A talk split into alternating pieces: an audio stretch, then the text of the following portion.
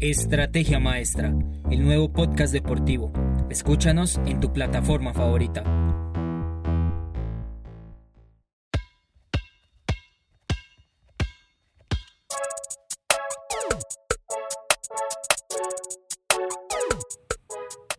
Bienvenidos al octavo episodio de las Flash News. El 13 de abril de 2016, hace cinco años, Kobe Bryant se despidió de Los Ángeles Lakers y del baloncesto profesional como una leyenda. Su equipo había perdido los tres primeros cuartos del juego contra Utah Jazz y Bryant había marcado 37 puntos. El último cuarto fue testigo de una remontada histórica de los californianos a cargo del jugador nacido en Filadelfia. El equipo púrpura y oro terminó ganando 101 a 96 con 60 puntos de Kobe Bryant.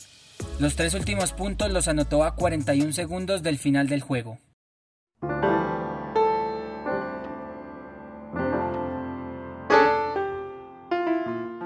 Desafortunadamente, el 26 de enero de 2020, a las 9 y 6 de la mañana, Kobe murió a bordo de su propio helicóptero.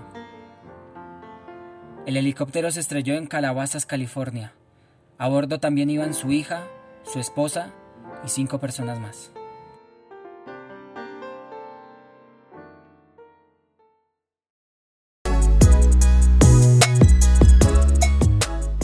La otra noticia del día en la NBA es el liderato de Philadelphia 76ers en la conferencia del Este y de Utah Jazz en la conferencia del Oeste.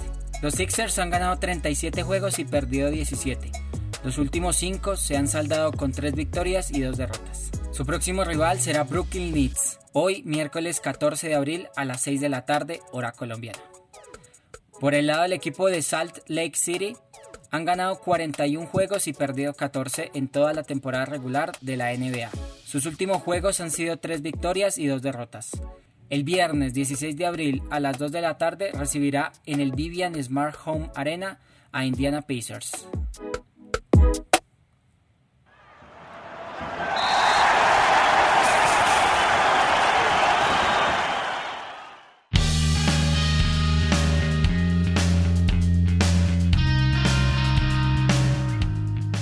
Ahora las noticias del fútbol profesional colombiano. El pasado domingo 11 de abril se jugó el clásico capitalino entre Independiente Santa Fe y Millonarios. Tuvieron que pasar 67 minutos para que John Velázquez anotara el primer gol del partido para los Leones con un penal polémico.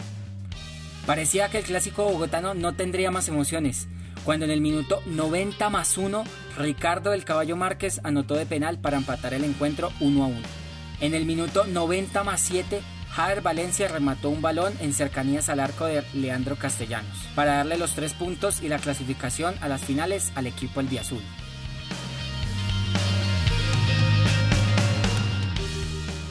A falta de una fecha para el final de la fase de todos contra todos en la Liga Betplay de Mayor, Nacional, Cali, Santa Fe, Tolima, Millonarios y La Equidad están clasificados.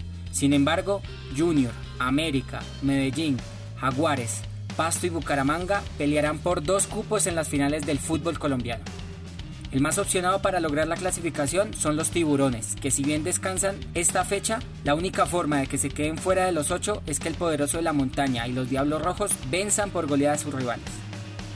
Por el contrario, los búcaros es el equipo con posibilidades más remotas, porque debe derrotar a Deportivo Pasto y Río Negro Águilas por goleada y esperar que se le den cinco resultados.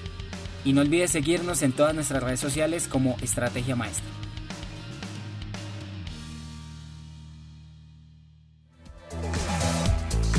Síguenos en todas nuestras redes sociales, espera el próximo podcast y no le pierdas la pisada al deporte.